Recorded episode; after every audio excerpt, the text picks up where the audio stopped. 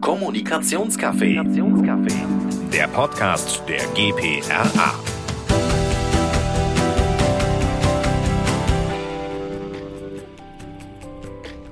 Ein Podcast, viele Stimmen und jede Menge Perspektiven. Heute mit mir, Andrea Weiß-Fitscher von Weber Schendwick aus München. In der heutigen Folge des Kommunikationscafés geht es um die Tourismusbranche und zwar um die Krisenkommunikation der letzten Monate und die Veränderungen des Reisemarkts. Meine beiden Gäste sind Kerstin Heinen und Thorsten Schäfer vom DRV, dem Deutschen Reiseverband. Hallo Kerstin, hallo Thorsten. Ich freue mich sehr, dass ihr euch heute die Zeit genommen habt und euch aus Berlin dazuschaltet. Hallo Andrea. Hallo Andrea, guten Tag. Ihr seid ja beide Kommunikationsexperten beim DRV Du, Thorsten, vor allem im Bereich Krise und du, Kerstin, im Bereich touristische Kommunikation. Nun will ich gleich mal anfangen. Wir reisen ja alle gerne und viel, jedenfalls wenn es nicht die Corona-Zeit gerade ist. Aber einige kennen den DRV vielleicht nicht von unseren Hörerinnen und Hörern. Deswegen kannst du, Kerstin, vielleicht kurz in zwei Sätzen erklären, was ihr macht äh, und zu was ihr kommuniziert, wenn gerade nicht Corona-Zeit. Also der DRV, der bündelt ähm, unter seinen Mitgliedern ähm, alle möglichen Unternehmen der Reisewirtschaft. Es geht los bei Reiseveranstaltern, bei Reisebüros, da gehören aber auch Airlines dazu, da gehören auch Versicherungsunternehmen dazu oder Zielgebietsmarketingagenturen, PR-Agenturen, die viel in der Tourismus, äh, im Tourismusbereich unterwegs sind.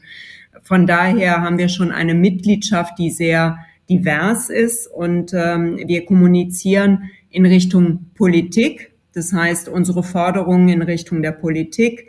Was brauchen wir, damit die Reisewirtschaft gut funktionieren kann? Wir kommunizieren natürlich in Richtung unserer Mitglieder und wir kommunizieren aber auch in Richtung Endkunden, also in Richtung der Menschen, die gerne in den Urlaub fahren und, äh, ähm, und Freude daran haben, neue Länder kennenzulernen. Und wenn ich das ergänzen darf, äh, den DAV gibt es jetzt schon seit über 70 Jahren. Es ist die größte und wirklich älteste Interessenvertretung in der Reisebranche, weil gereist wird ja schon, schon immer. Goethe kennen wir ja, der tolle Reisen unternommen. Also von daher ist es ein, ein schönes Thema, bereichert ja die Menschen, äh, über den Tellerrand hinauszublicken. Und die Reise hat in den letzten Jahren nach dem Krieg natürlich äh, wirklich eine, eine Renaissance, kann man gar nicht sagen, sondern einen Aufschwung erlebt ohne Ende, weil die Nachkriegsjahre waren ja wirklich äh, dazu da, erstmal wieder aufzubauen. Und dann hat man diese Sehnsucht gehabt, nach Italien zu reisen, äh, über Deutschland hinaus zu blicken. Und das ist so professionell organisiert worden im Laufe der Zeit, dass wir deutsche Reiseweltmeister geworden sind in den letzten Jahrzehnten und hat einen enormen Stellenwert äh, genommen. Und wir sind die Nation, die von allen Nationen weltweit am meisten Geld für ihre Auslandsreisen ausgibt. Das macht keine andere Nation, auch wenn andere Nationen mehr Bevölkerung haben, wie etwa die USA. Aber ganz viele Menschen in den USA verreisen natürlich innerhalb des Landes so dass also die Deutschen sind Reiseweltmeister in Form bezüglich der Auslandsreisen. Das nur als kleine Ergänzung. Wow. Also das hätte ich jetzt nicht gedacht. Und dass die deutschen Reiseweltmeister sind, bringt uns dann schon zu meiner nächsten Frage. Denn Thorsten, wie du gesagt hast, äh, den Deutschen Reiseverband gibt es seit äh, 70 Jahren. Und du machst seit zwölf Jahren Krisenkommunikation beim DAV. Du hast also schon einiges gesehen an Krisen in der Reisebranche. Was macht jetzt die Corona-Krise zu einer besonderen? Ja, wenn man das mal so rückblickend betrachtet, die Reisebranche hat immer Krisen durchgemacht. Es gab die Terroranschläge in den USA, es gab äh, einen Untergang äh, eines Kreuzfahrtschiffes mit ganz vielen Toten leider. Es gab äh, den Vulkanausbruch äh, in Island, der den Flugverkehr lahmgelegt hat. Es gab Terroranschläge, den Putschversuch in der Türkei, der auch die Menschen im Urlaub betroffen hat. Also man sieht es vielfältige Sachen und sogar vor meiner Zeit zum Beispiel der Tsunami äh, in Südostasien, der Hunderttausende von Menschen das Leben gekostet hat. Krisen gab es und gibt es immer wieder. Aber diese Corona-Krise ist etwas, die jetzt schon über ein Jahr lang andauert. Andere Krisen, wie etwa der Vulkanausbruch oder ein Terroranschlag, sind bedauerlich, aber sie sind zeitlich irgendwo begrenzt. Sie haben, sie haben einen Anfangspunkt und, und nach kurzer Zeit auch wieder einen Endpunkt. Und so traurig dann das ist, dass viele Menschenleben zu beklagen sind, aber ähm, es wird dann darüber berichtet und dann ist es raus aus den Medien und dann ist die Krise vorbei und dann geht man wieder zum normalen Leben über. Aber Corona hat uns jetzt seit über einem Jahr im Würgegriff und beschert uns nichts anderes als wirklich Krisenkommunikation, äh, Negativschlagzeilen und an lang andauernden, ja, wie soll man das sagen, ständigen Krisenmodus. Aber das, das Spannende daran finde ich, ähm, ich habe sehr gelacht. Ich habe am 22. Januar 2020 meine erste Corona-Anfrage bekommen. Und äh, damals habe ich noch gedacht, na ja, mein Gott, da ist ein Virus in China und weiter. Januar ist jetzt nicht die Reisezeit für China und äh, ähm, dementsprechend war die Branche auch gar nicht so doll betroffen. Klar für Geschäftsreisen, aber dann hat man das Ganze so ein bisschen runtergespielt und dann hörte es nicht auf und hörte nicht auf und hörte nicht auf und auf einmal im, im März haben wir eine weltweite Reisewarnung und dann ging es erst richtig los. Das war schon ganz komisch. Das ging erst langsam los. Keiner hat es, glaube ich, so richtig einschätzen können, was da eigentlich kommt.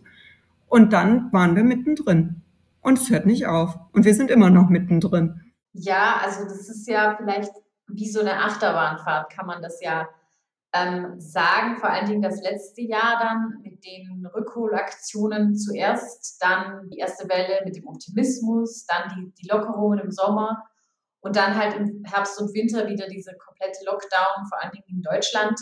Also wie habt ihr das gemacht mit der Kommunikation, euch da anzubinden an, diesen, an diese Achterbahnfahrt? Na, es ist wirklich eine Achterbahnfahrt, weil es war ja auch und ist ja auch weiterhin nicht richtig absehbar, was kommt. Und das ist die große Herausforderung. Ähm, auch war das schon im letzten Jahr, weil man muss wirklich von 0 auf 100 plötzlich in der Kommunikation umschalten. Wenn es natürlich nur Negativschlagzeilen gibt und es nur bergab gibt, durch eine Reisewarnung, durch Rückholaktionen, dass Menschen gestrandet sind und zurückgeholt werden müssen, ähm, ist das natürlich eine andere Kommunikation, als wenn es plötzlich wieder hoffnungsvolle Signale gibt, dass die Reisewarnung aufgehoben wird, dass man wieder reisen kann in gewissem Maße und dass äh, bestimmte Dinge wieder möglich sind. Gleichzeitig heißt es aber nicht, dass die Reisewirtschaft dann über den Berg ist und wirtschaftlich wieder gesund ist, sodass also auf der einen Seite dann hoffnungsfrohe äh, Kommunikation wieder möglich ist, mit dem Mutmachen zu reisen und den Möglichkeiten aufzuzeigen. Auf der anderen Seite muss man gleichzeitig im Blick haben, es gibt ja weiterhin die wirtschaftlichen Auswirkungen, die anhalten, die ja rückwirkend da waren und die auch nicht zu Ende sind. Also muss man weiterhin negative Botschaften oder Forderungen stellen, dass man weiter staatliche Hilfe braucht, dass man Unterstützung braucht, dass die Krise noch lange nicht vorbei ist, auch wenn es durch eine Aufhebung einer Reisewarnung vielleicht mal kurzfristig aufwärts geht. Kerstin, der Thorsten hat es ja jetzt so ein bisschen angedeutet, dass ihr sehr viel auch ähm, politische Kommunikation gemacht habt in dieser Zeit. Was habt ihr da genau gemacht und welches Ziel hattet ihr da vor Augen? Also die, die, der Hauptpart der politischen Kommunikation ist sicherlich in, in der Corona-Krise unsere Forderungen in Sachen wirtschaftliche Unterstützung für die Unternehmen durchzubekommen, Gehör zu finden bei der, bei der Politik, gleichzeitig aber auch die Mitglieder eben mitzunehmen bei dem, was wir fordern. Es ist häufig so, dass, dass das Verständnis ein bisschen fehlt, ähm, was geht und was nicht geht. Und da sind wir dann manchmal in so einem Spannungsfeld zwischen Politik, von der wir was fordern, und Mitgliedern, die im Zweifelsfall auch mal sagen, jetzt haut doch mal auf den Tisch. Aber so funktioniert's natürlich nicht. Es sind viele, viele, viele Gespräche, die geführt werden müssen. Und da eben auch entsprechend die Balance zu finden, ist, äh, ähm, ist eben Part der Aufgabe. Aber wir haben dann auch zwischendurch ich glaube, man kann es wirklich so sagen, Thorsten. Ich glaube, zwischendurch ist uns mal der Geduldsfaden gerissen, ähm, als, als das ähm, Bashing der Politik oder der einzelnen Politiker losging, die alle anfingen, ähm, ich darf jetzt nicht in Urlaub fahren und äh, ähm, wir müssen alle unbedingt in Deutschland bleiben. Ähm, Markus Söder, der lautstark Werbung für Bayern Urlaub gemacht hat und, und immer nur sagte, ich kann also, oder wir alle können nur nach Bayern fahren ähm, ja, da ist uns der Geduldsfaden dann tatsächlich gerissen und da haben wir dann auch mal ein bisschen draufgehauen. Wobei das eigentlich nicht so unsere Art ist, weil, weil wir eher sachlich kommunizieren und das muss man, glaube ich, auch als Verband. Aber zwischendurch geht's halt nicht anders. Ja, da ist uns der Geduldsfaden gerissen. Da wurden wir auch manchmal populistisch. Das muss man ja manchmal auch über bestimmte Medien dann, die sehr, eine sehr, sehr große Verbreitung haben, dass man dann auch mal zackige, knackige Zitate liefert und diesem Bashing etwas entgegensetzt und sagt, Leute in der Politik, so kann es auch nicht laufen. Schließlich arbeiten auch in der Reisewirtschaft über drei Millionen Menschen in Deutschland. Das sind mehr als in der Automobilwirtschaft in Deutschland. Aber wir tun immer so und die Politik tut so, dass äh, das Auto das, das wichtigste Kind im Lande ist und äh, dass dass einfach hier die Musik spielt und da die Arbeitsplätze sind, aber drei Millionen Beschäftigte in der Reisewirtschaft, das ist ein Fund, wo wir auch der Politik klar gemacht haben, das dürft ihr nicht, hier dürft ihr die Menschen nicht im Regen stehen lassen. Die brauchen auch Lohn und Arbeit und müssen ihre Familien ernähren. Und ja, Reisen ist halt ähm, jetzt nicht überlebenswichtig, dass man das wie etwa das Essen braucht und, und äh, die Arbeit. Aber es es stiftet für drei Millionen Menschen Arbeit und äh, wenn die keine Arbeit haben, dann ähm, ist da auch Zappenduster. Und das muss die Politik äh, immer wieder auch vor Augen geführt bekommen. Und da äh, haben wir dann auch manchmal reingehauen und haben dagegen gehalten, weil schließlich ähm, hat die Reisewirtschaft ja auch ein Interesse zu überleben. Und wir haben Sicherheitskonzepte aufgelegt, wir haben Hygienemaßnahmen bei den Hotels, bei den Fluggesellschaften aufgelegt. Das, das ging Hand in Hand und so konnten wir immer argumentieren, sicheres Reisen ist möglich. Dieses Bashing, dass das Virus durchs Reisen reingetragen wird und dass äh, wir die, die Bösen sind. Das äh, haben wir widerlegt mit diesen Konzepten und haben bewiesen, auch im letzten Jahr schon, dass sicheres Reisen wirklich unter diesen Maßnahmen möglich ist. Und das muss man immer wieder auch natürlich den Medien, der Öffentlichkeit darbieten und manchmal wirklich dann auch etwas populistischer. Mhm. Und habt ihr dann ähm, bei euch was im Team umstellen müssen? Weil ihr hattet ja vorher eher so diese Positivkommunikation oder diese Servicekommunikation und dann plötzlich diese, ich nenne es jetzt mal Hardcore Public Affairs Kommunikation, wo ihr für eure Verbandsmitglieder einsteht. Habt ihr da irgendwas bei euch verändern müssen oder irgendwelche Schulungen gemacht oder irgend sowas?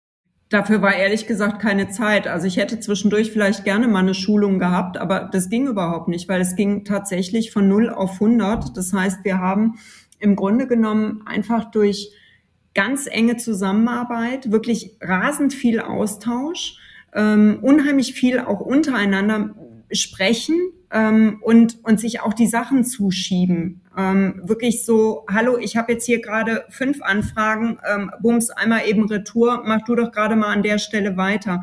Dazu muss man aber natürlich auch immer ähm, konsequent auf einem Stand sein. Und, äh, ähm, und das geht eben nur, wenn man sich entsprechend austauscht oder eben entsprechende Tools hat dafür. Das hat eigentlich ganz gut funktioniert, finde ich. Ähm, wir arbeiten auch gut zusammen. Ähm, wir haben über die Krise ähm, eine Kollegin sind wir noch weniger geworden, die sich, ähm, die sich entschieden hat, äh, in die Privatwirtschaft zu gehen. Das heißt, äh, jetzt machen wir es dann zu zweit, aber auch das funktioniert gut. Und aber es ist natürlich schon schon schwierig, insbesondere weil wir ja auch verschiedene Kanäle spielen. Ähm, wir, wir spielen die, die klassische Medienkommunikation mit, mit Printmedien, mit Hörfunk, mit TV. Ähm, wir spielen aber genauso Social Media und, äh, ähm, und die Kollegin, die, die gegangen ist, die hat sehr, sehr viel auf dem ähm, Social-Media-Kanal gemacht und hat sich da auch wirklich tolle Kampagnen überlegt. Ähm, unter anderem hatten wir ähm, Verschieb deine Reise auf Instagram. Und die ist wirklich super gelaufen und war auch äh, tatsächlich nominiert für den Deutschen Preis für Online-Kommunikation. Gewonnen haben wir es dann leider doch nicht, aber es war dennoch eine sehr, sehr erfolgreiche Kampagne. Und so haben wir noch, noch einige andere, wie zum Beispiel Corona-Test statt Stubenarrest, ähm, wo wir ähm, aufmerksam gemacht haben, dass es nicht sein kann, dass wenn ich aus dem Urlaub komme, ähm, äh, einfach in eine Quarantäne muss, ohne dass ein Test mich frei ähm, sprechen kann von der Quarantäne. All solche Sachen haben wir gemacht. Ähm, wir haben Mut machen gemacht als Kampagne. Und das äh, ähm, ist dann eben alles auch dann nachher eben auf zwei aufgeteilt gewesen und das funktioniert aber auch. Jetzt aktuell haben wir auch immer noch eine Kampagne laufen. Die ist dann aber schon wieder mehr zukunftsgerichtet und auch darauf, was sich möglicherweise ändern wird, auch beim Thema Reisen. Die heißt ähm, äh, Reisebewusst. Und da geht es dann um Nachhaltigkeitsthemen und was kann der, der Endverbraucher, was kann der Urlauber tun, um eben auch nachhaltiger unterwegs zu sein, wenn er reist. Die politischen Botschaften natürlich stark über Twitter gespielt äh, in Richtung Politik und Journalisten, was wir halt einfach dann auf den verschiedenen Kanälen unterschiedlich bespielt haben. Und ähm, da muss man natürlich auch sehen, ähm, es gab ganz viele, viele Anfragen während der Zeit, die extrem zugenommen haben. Auch sonst muss man sagen, in den letzten Jahren, Jahrzehnten hat das Aufkommen stetig zugenommen, weil das Thema Reise, ähm, ist natürlich immer ein schönes Thema. Sobald der Urlaub kommt, sobald die Ferientermine kommen, dann, dann fangen die Journalisten an zu recherchieren, machen Geschichten im Blatt, äh, im Printblatt oder auch auf den sozialen Kanälen oder im Fernsehen gibt's Berichte über die einzelnen Länder. Also Reise ist ja immer ein Thema. Aber jetzt war ja der Switch da von diesen schönen bunten Bildern hin zu den eher negativen Bildern und mit der politischen Kommunikation immer wieder die Forderungen zu stellen und die Politiker anzupieksen, dass man sagt, hier müsst ihr mal was ändern, hier brauchen wir noch weitere Hilfe. Das musste natürlich A über die klassischen Medien, wie es die Kerstin erzählt hat, platziert werden, aber natürlich auf der anderen Seite über die neuen äh, Kanäle und, und die Kanäle, die Journalisten ja auch lesen, wie Twitter oder auch auf Facebook für die eigene Community, dass man, dass man die eigene Mitgliedschaft informiert. Was machen wir eigentlich? Wo treten wir überall auf? Weil nicht jeder, der in der Reisewirtschaft arbeitet, kann ja auch jetzt 24 Stunden alle Fernsehkanäle, alle Radiostationen und alle Zeitungen lesen und sehen, wo sind wir mit welchen Forderungen aufgetaucht, sondern das muss man denen ja auch mal sagen, dass wir hunderte von ähm, Auftritten hatten, auch in den letzten Monaten. Wirklich Fernsehen war extrem stark frequentiert, Radio ganz viele Interviews, Fernsehauftritte in den Talkshows wie Markus Lanz, wie hart aber fair und äh, andere und dann aber auch Nachrichtensendungen wie heute Journal, Live-Interviews in Phoenix, bei Welt TV, bei NTV, immer wieder live schalten äh, zu Präsident, zu unserem Präsidenten, zu unserem Hauptgeschäftsführer, zu uns Pressesprechern. Ähm, also es war extrem viel Traffic, sage ich mal, auf allen Kanälen. Man kann jetzt nicht sagen, es sind klassischen Medien nur gewesen, sondern wir haben alle Kanäle äh, bedient, äh, unterschiedlicher Frequenz und natürlich mit unterschiedlichen Botschaften. Aber ich glaube, so soll es auch sein. Mhm.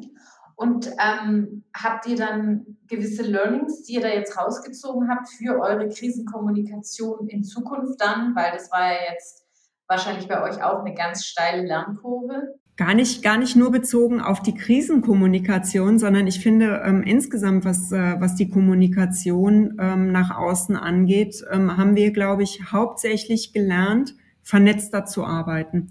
Also wirklich konsequent zu versuchen, alle Kanäle in dem, im Kopf drin zu haben und, und die Themen auch so aufzubereiten, dass sie über alle Kanäle spielbar sind oder eben die Besonderheiten zu nutzen, die ich eben brauche, wenn ich, wenn ich auf Twitter kommuniziere oder wenn ich, wenn ich Instagram eine Story mache, ähm, eben da auch zu versuchen, frühzeitig die einzelnen Kanäle mitzudenken und, äh, ähm, und da eben die entsprechenden Sachen auch vorzubereiten. Und vor allem, wir haben ja nicht nur diese klassischen Kanäle wie etwa die klassischen Medien. Wir haben nicht nur die neuen sozialen Medien wie, wie Instagram oder Facebook oder Twitter, sondern wir haben auch eine eigene Website. Wir haben einen eigenen Website-Auftritt, dav.de. Und wir haben ähm, da auch die Inhalte zu bestücken. Und wir haben auch Mitgliederkommunikation über Newsletter Auch das muss äh, natürlich alles A gemacht werden, also von der Arbeitsleistung her. Aber zweitens, was Kerstin gerade gesagt hat, auch noch enger verzahnt werden. Das ist ein, ein Learning, dass man natürlich die Botschaften, die man über das, die, die, die klassischen Medien gespielt hat, natürlich auch in die Mitgliedschaft reinbringt, über diese, über die äh, Kanäle wie etwa Website oder Newsletter, damit die auch wieder zum Beispiel ihre eigenen ähm, Landtagsabgeordneten oder Politiker in den Wahlkreisen anstupsen und sagen, hey, uns geht's schlecht, ja, äh, guckt wir uns an hier, wir brauchen eure lokale Unterstützung. Es geht ja nicht nur immer um die Bundespolitik, die man anpieksen muss und sollte und Europapolitik, sondern auch richtig runtergebrochen auf die Wahlkreisebene, dort, wo die Unternehmen ansässig sind, wo sie Steuern zahlen, wo sie Arbeitsplätze generieren. Jetzt steigt ja auch das Impftempo und der Tourismus in Deutschland öffnet langsam wieder, wie wir jetzt diese Woche gesehen haben. In Europa geht es auch langsam wieder äh, aufwärts. Wie könnt ihr jetzt eure Kommunikation dem anpassen? Vielleicht kannst du dazu was sagen, Thorsten. Wir haben natürlich schon ähm, jetzt mit dem Restart, wir haben das, wir haben das genannt Restart, ähm, wenn es halt wieder losgeht, dass man auf gepackten Koffern sitzt. Da sitzen die Menschen, das sehen wir in allen Umfragen. Die Menschen wollen raus, sie wollen verreisen, sie wollen sich treffen, sie wollen über den Tellerrand hinausblicken, sie wollen Abstand haben von diesem eingesperrt sein und mal wieder was anderes erleben. Immer natürlich unter Maßgabe, und das sagen wir auch, unter Einhaltung der Hygienemaßnahmen, der Abstandseinhaltung und natürlich auch Mund- und Nasenschutz tragen, auch auf Reisen. Aber die Menschen wollen raus, sie wollen ihren wohlverdienten Urlaub haben. Die Pfingstferien in manchen Bundesländern haben begonnen. Manche haben nur ein kurzes Pfingstfest gehabt jetzt. Ähm, aber auch die Sommerferien stehen kurz bevor. Also ähm, jetzt beginnt die Urlaubssaison und ähm, du sagst es, viele Länder öffnen sich jetzt wieder dem Tourismus. Griechenland hat angefangen. Äh, Reisewarnung für die Kanaren ist aufgehoben worden. Äh, Portugal erlaubt wieder Tourismus. In Deutschland geht es langsam wieder los. All das sind ja positive Botschaften, die auch rübergebracht werden müssen, äh, wieder in Interviews, dass man jetzt sagt, okay, Mensch, äh, das Publikum kann wieder Reisen buchen und sollte jetzt buchen, weil das Angebot wird wahrscheinlich knapp sein in diesem Jahr, wird knapper sein als sonst. Ähm, wenn ihr zu spät seid, dann kann es sein, dass manches knapp wird. Darum jetzt lieber eine Pauschalreise buchen, im Reisebüro beraten lassen. Das sind die Botschaften, die im Moment äh, deutlich fallen. Aber, und das ist wichtig, wir sind noch nicht über den Berg. Als Reisewirtschaft, als Arbeitgeber, als, als, als Wirtschaft, als Branche. Das heißt, die Kommunikation muss jetzt zweigeteilt sein. Auf der einen Seite natürlich Mut machen für die Menschen, die im Tourismus arbeiten und zu sagen, ey, es geht wieder los. Auf der anderen Seite den Menschen, die reisen wollen, zu sagen, in die und die Länder könnt ihr reisen. Das und das sind die Vorteile, darauf sollt ihr achten. Aber auf der anderen Seite weiterhin zu sagen, der Reisewirtschaft geht es weiterhin recht schlecht, denn ähm, staatliche Hilfen sind weiter nötig. Wir haben Umsatzeinbußen um 80 Prozent, auch für dieses Jahr im Moment. Erst 20 Prozent des, des Umsatzvolumens aus dem Jahr 2019 sind bislang erreicht. Das heißt, das reicht auf keinen Fall dieses Jahr, um wieder auf einen grünen oder auf eine schwarze Null zu kommen ähm, und auf einen grünen Zweig das ist die große Herausforderung, diesen Spagat zu halten, jetzt auf der einen Seite Mut machen zum Reisen, auf der anderen Seite natürlich weiterhin die, ähm, die Unterstützung einzufordern. Mhm. Und ähm, Kerstin, äh, kannst du uns sagen, vielleicht so einen kleinen Trendvorschau äh, geben, wie 2021 gereist wird? Gibt es hier auch eine neue Normalität? Ja, es gibt eine neue Normalität beim Reisen. Die haben wir im vergangenen Jahr schon gesehen. Da hatten wir erst die weltweite Reisewarnung und dann ging es dann irgendwann auch langsam wieder los. So ähnlich ist es äh, jetzt in diesem Jahr auch.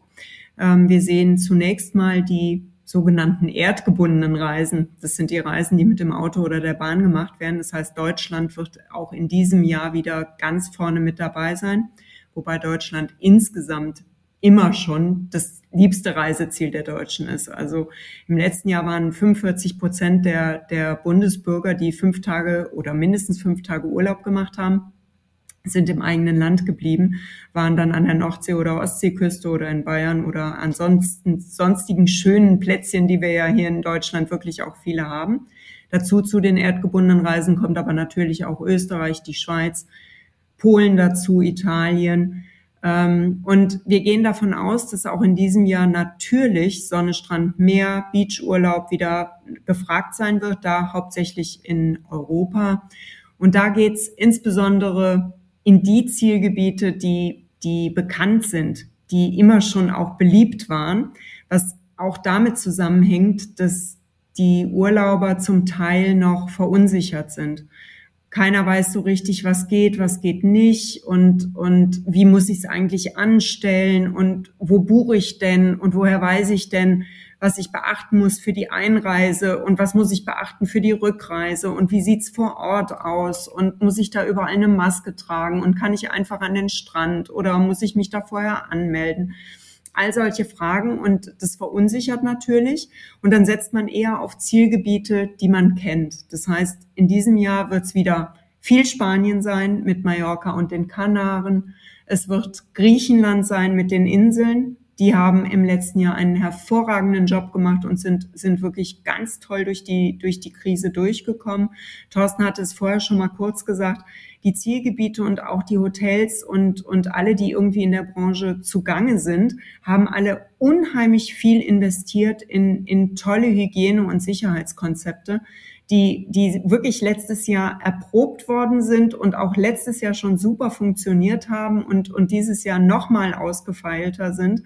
Von daher wird es da auch wieder ähm, äh, in, ins Ausland gehen. Und wir rechnen auch zusätzlich zu den Zielen, die ich vorhin genannt habe. Portugal kommt dann noch dazu, Kroatien wird dazukommen. Und wenn die Zahlen wieder sinken, kommt auch die Türkei dazu. Was in diesem Jahr eher noch schwächer sein wird, das ist die Fernreise.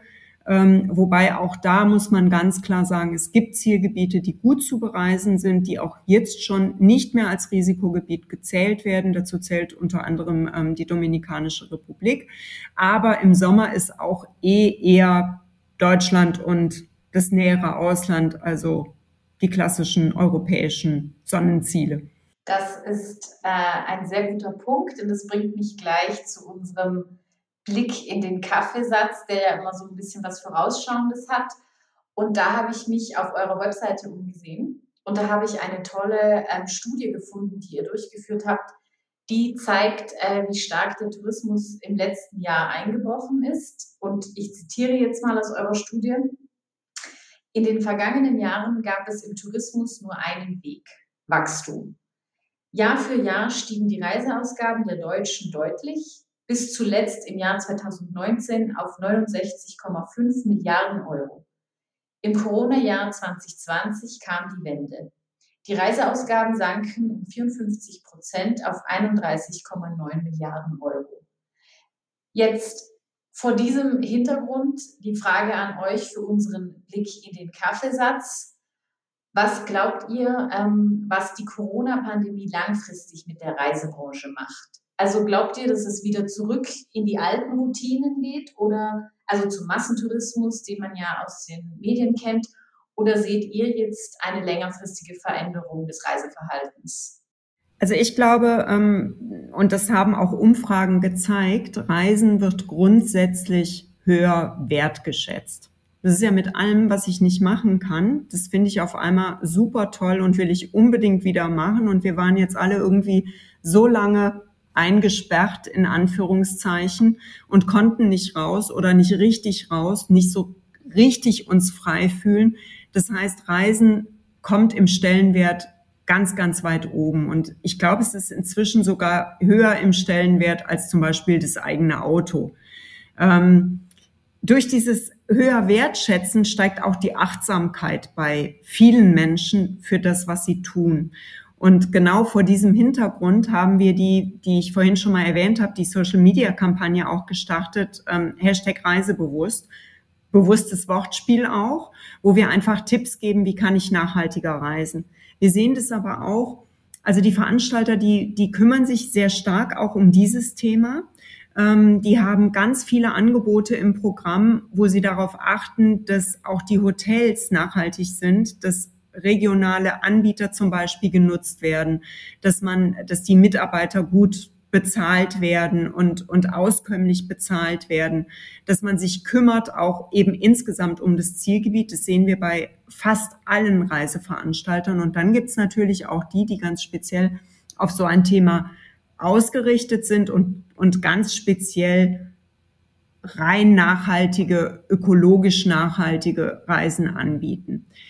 Ich persönlich glaube aber nicht, dass das jetzt so ein Umschwung von jetzt auf gleich sein wird, weil wenn, wenn ich mir alleine das Thema vegan angucke, dann hat es ewig gedauert, bis überhaupt die, die Deutschen vegan schreiben konnten. Heute ist es dann so, dass es äh, fast schon in aller Munde ist oder es ist in aller Munde und es gibt sehr, sehr viele, viele ähm, Anhänger auch.